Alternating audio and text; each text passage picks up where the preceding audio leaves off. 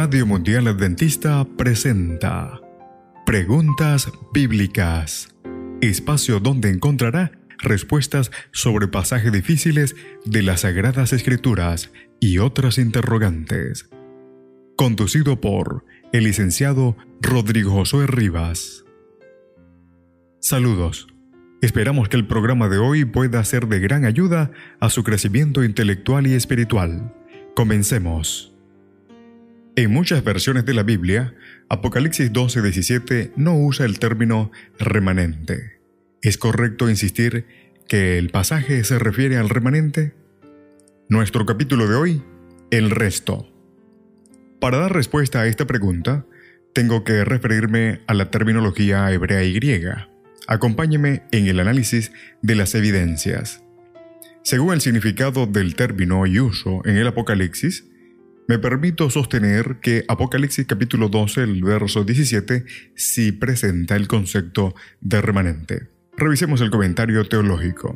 Las escrituras enseñan que Dios ha tenido un pueblo remanente Toda vez que el enemigo de Dios ha procurado destruir a sus siervos, el Señor ha preservado un grupo de fieles mediante los cuales sigue cumpliendo sus propósitos de salvación. El remanente ha jugado un papel destacado en el conflicto cósmico y su misma existencia indica que Dios aún participa directamente del conflicto en beneficio de sus siervos. En el tiempo del fin, el dragón y sus aliados tienen un objetivo común, exterminar al resto del pueblo de Dios, según Apocalipsis capítulo 13, el verso 15. En esa hora crítica del conflicto, Dios está preservando para sí un remanente fiel que guarda sus mandamientos y tiene el testimonio de Jesús, según Apocalipsis capítulo 12, el verso 17. En segundo lugar, revisemos la terminología griega. En Apocalipsis capítulo 12, el verso 17, el sustantivo griego que se traduce como remanente es loipos. Según los léxicos griegos, se refiere a lo que queda después de una acción particular y puede traducirse como el resto. Apocalipsis capítulo 9, el verso 20. Los que quedan se traduce en Apocalipsis capítulo 11, el verso 13 y en algunos textos podría significar los otros, referencias como Hechos capítulo 2 el verso 37. Loipos pertenece a una familia de palabra directamente relacionada con la idea del remanente. El verbo el verbo leipos significa dejar, carecer. Tito capítulo 1 el verso 5. Y se encuentra en varias formas compuestas. Por ejemplo, cataleipo, que es dejar atrás, reservar, según Romanos capítulo 11, el verso 4. Upoleipo, dejar un recordatorio, según el verso 3 de Romanos 11. Y pereleipomai, dejar atrás, según 1 de Tesalonicenses capítulo 4, el verso 15 y 17. El verbo y los diferentes componentes verbales podían usar o ser usados para expresar la idea de un remanente, de lo que permanece o queda. La versión griega del Antiguo Testamento usa el verbo leipo como traducción de los verbos hebreos sar, quedar como resto, y palat, escapar. En ocasiones se usa el verbo griego y sus variantes compuestas para referirse a un remanente que sobrevivió. Por ejemplo, Isaías capítulo 10, el verso 19. Esto indica que el concepto de remanente no es ajeno a esos verbos. En relación con el sustantivo loipos de Apocalipsis capítulo 12, el verso 17, la versión griega lo usa para traducir los términos hebreos yeter, remanente, y segerit, remanente.